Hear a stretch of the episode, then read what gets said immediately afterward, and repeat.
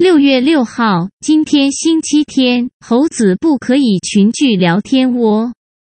闷了那么久，辛苦了，请想想那些为我们负重前行的守候，就拜托各位巨婴别再乱了。